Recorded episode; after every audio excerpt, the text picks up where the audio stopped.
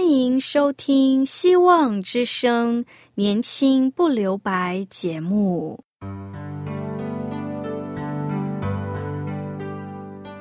时间是匆促的，岁月流逝，一去不返。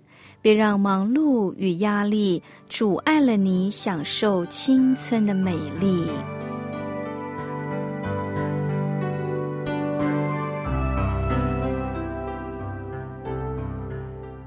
亲爱的朋友，您好，我是启慧。如果日常生活几个方面的压力与烦恼令你透不过气，此刻给自己一个悠闲的空间，将心门打开，让启慧为你打打气、暖暖心。让我们在这短短的三十分钟与主爱相遇，使年轻不留白。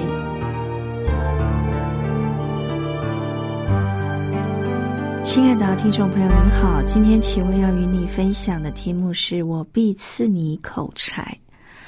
在出埃及记四章十二节说：“现在去吧，我必赐你口才，只叫你所当说的话。”神人摩西将近四十岁时，从埃及皇宫逃了出来，了解一下以色列同胞的重担。这位义薄云天的埃及王子。突然看见一个同胞受埃及人欺凌，为了同胞出头，以满腔热血的身体将埃及人给打死。此事传到了法尔的耳中，触动了法尔的神经，将他气不擦半。摩西知道凶多吉少，马上逃到米甸的旷野，从此过着游牧生涯，长达四十年。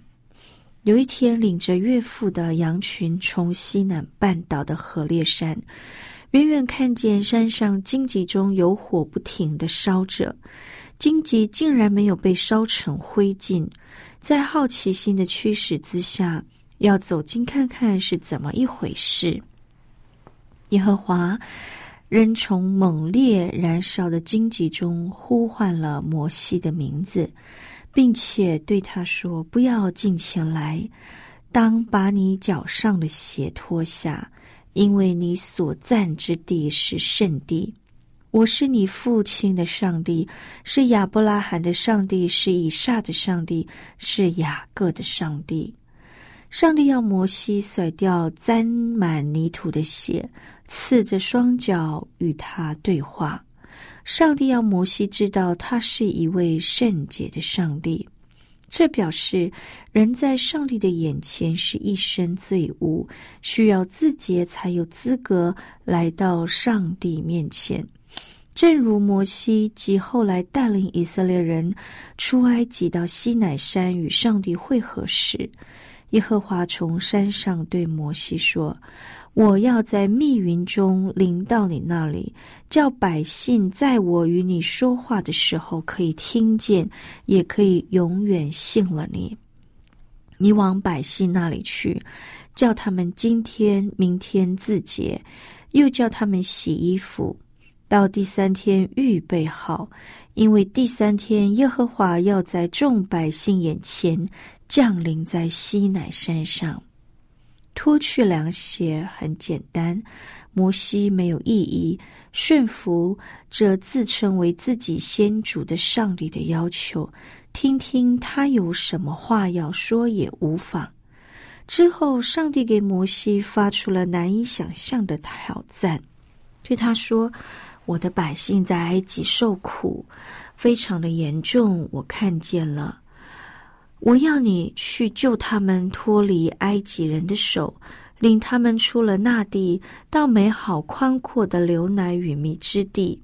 故此，我要打发你去见法老，使你可以将我的百姓以色列人从埃及地领出来。摩西流亡米甸旷野四十年，已过着游牧民主的生活。如今他已经八十岁了。四十年前曾意气风发的摩西，随着岁月的洗礼，早已不食人间烟火，不问世事。四十年后，耶和华竟再次将摩西的壮志豪情唤起。只是摩西也毫不客气的说：“我是什么人，竟能去见法老，将以色列人从埃及地领出来呢？”摩西知道上帝在给他开玩笑，说的也是。虽然要弃捕他的法老王早已驾崩，但如今的摩西已不再是什么埃及王子，他凭什么要求新的法老王恢复所有正为埃及人服侍的以色列奴仆的自由呢？再者，以色列人也难以相信，他代表着先主上帝领他们出埃及，往迦南美地享福。他如何能劝服这百万以色列人离开居住了四百年的埃及地？上帝当然知道他的难处，亲自向他保证会在埃及人中间施行神迹，又彰显了两个神迹给他看：摩西的手杖变为蛇。他的手患麻风，说他可以在以色列面前同样施行这两个神迹给他们看。若这两个神迹未能说服以色列人，他可以从河里取些水倒在干地上，河水将变为血。摩西却回应说：“主啊，我数日不是能言的人。”就是从你对仆人说话以后，也是这样。我本是拙口笨舌的。摩西究竟是谦卑还是自卑？谦卑是有能力却称自己不济，自卑是小看自己的能力。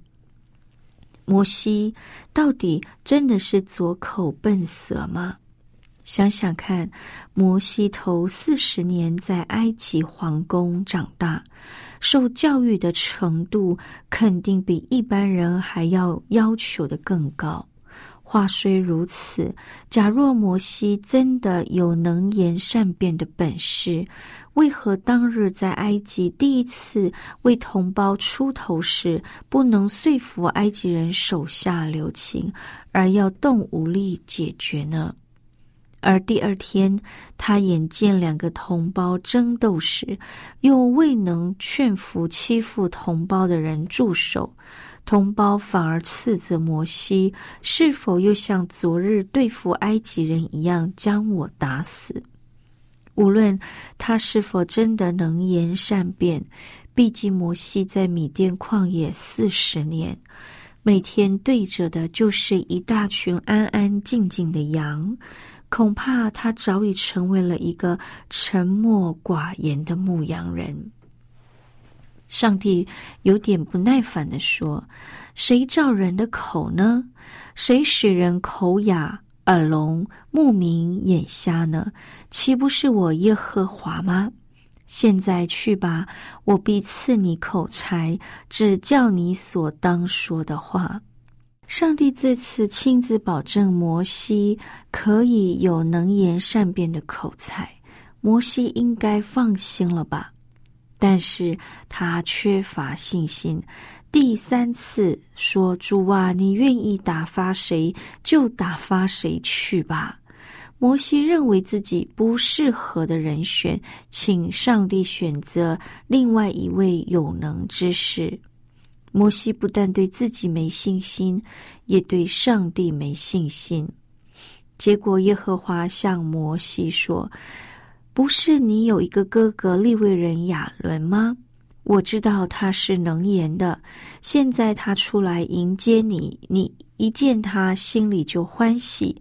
你要将当说的话传给他，我也要赐你和他口才，又要指教你们所当行的事。”他要替你对百姓说话，你要以他当作口，他要以你当作上帝。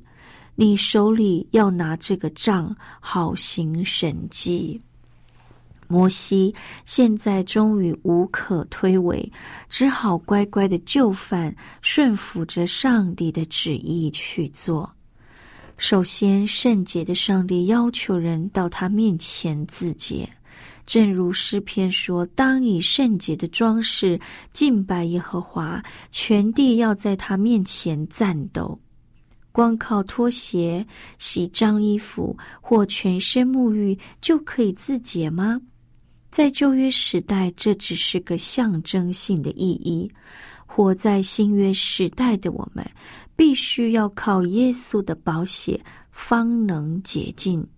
旧约祭司献生祭、献血来洁净祭坛，以达到自洁的效果。正是预表着耶稣基督的牺牲，以致我们可以靠着他的宝血遮盖我们的罪，才有资格来到上帝的面前。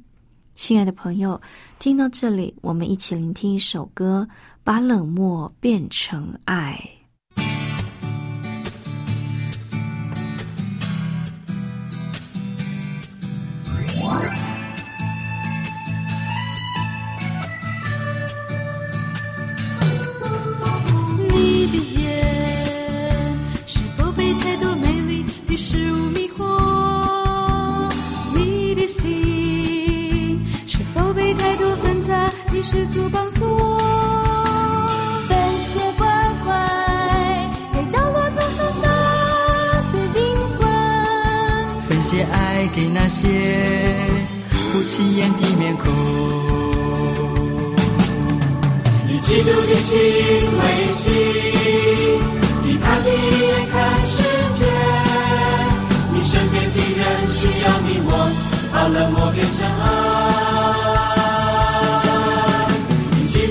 心为心，你看你看世界。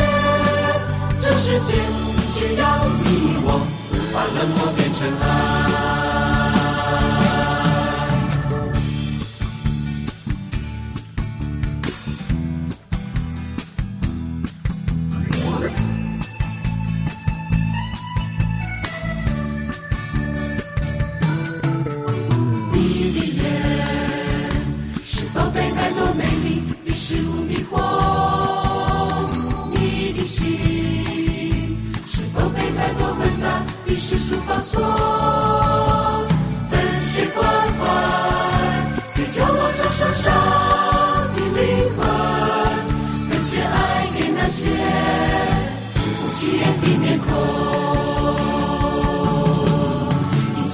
心为心，以他的眼看世界。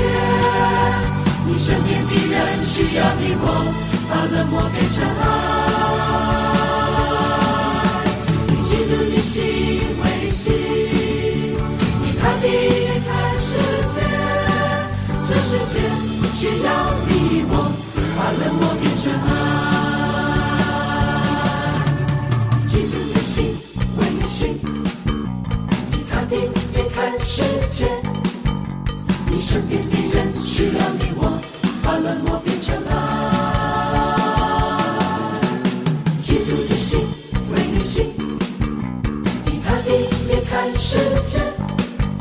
世界需要你我，把冷漠变成爱。以基督的心为心，以他的眼看世界。你身边的人需要你我，把冷漠变成爱。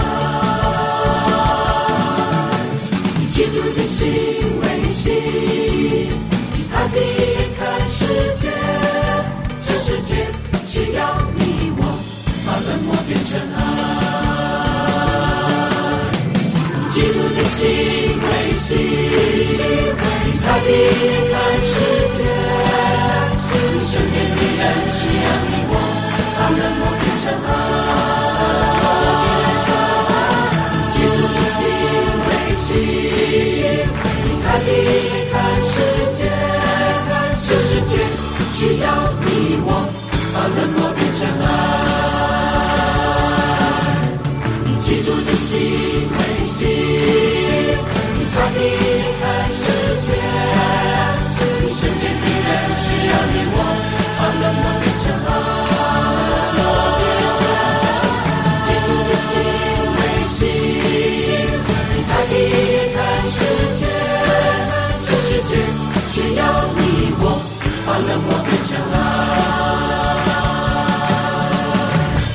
爱的听众朋友，先知以赛亚如此说：“耶和华说，你们所献的许多祭物与我何异呢？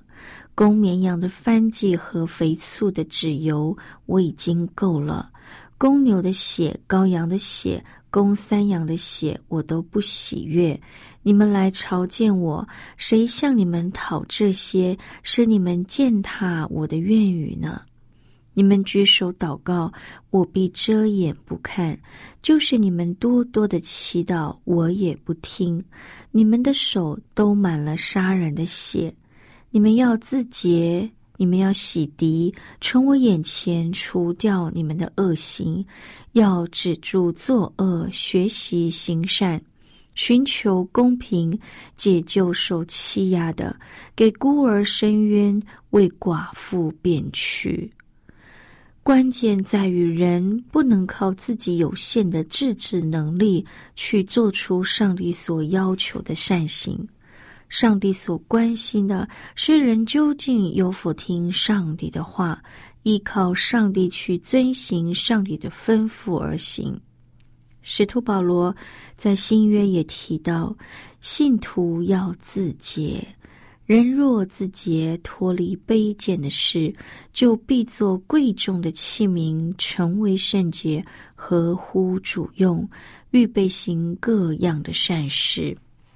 然后对提摩太说：“你要逃避少年的私欲，同那清心祷告主的人追求公义、信德、仁爱、和平。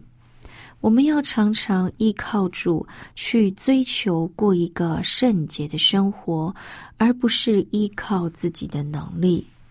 其次，圣经也常教导我们要谦卑，而不要自卑。”谦卑是不要夸耀自己的恩赐与能力，是一切为上帝的恩典。正如保罗在哥林多前书四章七节说：“使你与人不同的是谁呢？你有什么不是领受的呢？若是领受的，为何自夸，仿佛不是领受的呢？”在腓利比书二章三节又说。只要存心谦卑，个人看别人比自己强，不要自卑，是不要小看自己的恩赐与能力。事实基甸他也告诉我们，上帝对他说：“大能的勇士啊，耶和华与你同在。”基甸说：“耶和华若与我同在，我们为何遭遇这一切的事呢？”耶和华观看基甸说：“你靠着你这能力，去从米甸人手中拯救以色列人吧。”基甸说：“主啊，我何能拯救以色列人呢？我家在马拿西支派中是最贫穷的，也是最微小的。”耶和华对他说：“我必与你同在，你就必击打米甸人，如击打一人一样。”上帝差遣基甸去拯救以色列人，基甸很自卑，根本就不相信自己是什么大能的勇士。然而，上帝使用他，基甸也信靠上帝。后来，基甸召集了三万两千人，准备与米甸人交战。交战前，他向上帝要求神机，上帝给他了。最后，上帝从基甸召集的人中，只有筛选了三百人去迎战米甸人，共十三万的军人。这岂不是以软击实吗？让我们来看看上帝的作为。这三百人在午夜里分散在米甸的军营旁，不停的吹号、破瓶和叫嚣。敌方军心大乱，为了自保，在黑暗中挥刀自相残杀。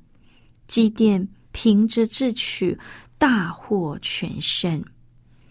保罗在哥林多后书十二章九节说：“我的恩典是够你用的，因为我的能力是在人的软弱上显得完全。”是的，亲爱的朋友，万军之耶和华说：“不是依靠势力，不是依靠才能，乃是依靠我的灵，方能成圣。”圣灵的内住就是我们得救的印记，圣灵的充满就是我们得着能力过得胜的生活。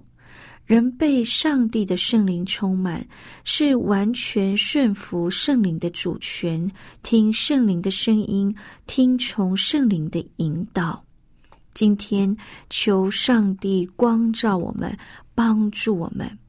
让我们听到上帝的感召，去传扬上帝的福音。也许我们会自卑，我们会小看自己，但是记得，我们依靠的不是我们自己的口才和能力，而是依靠着全能的上帝。只要要求圣灵充满我们，顺服圣灵的带领。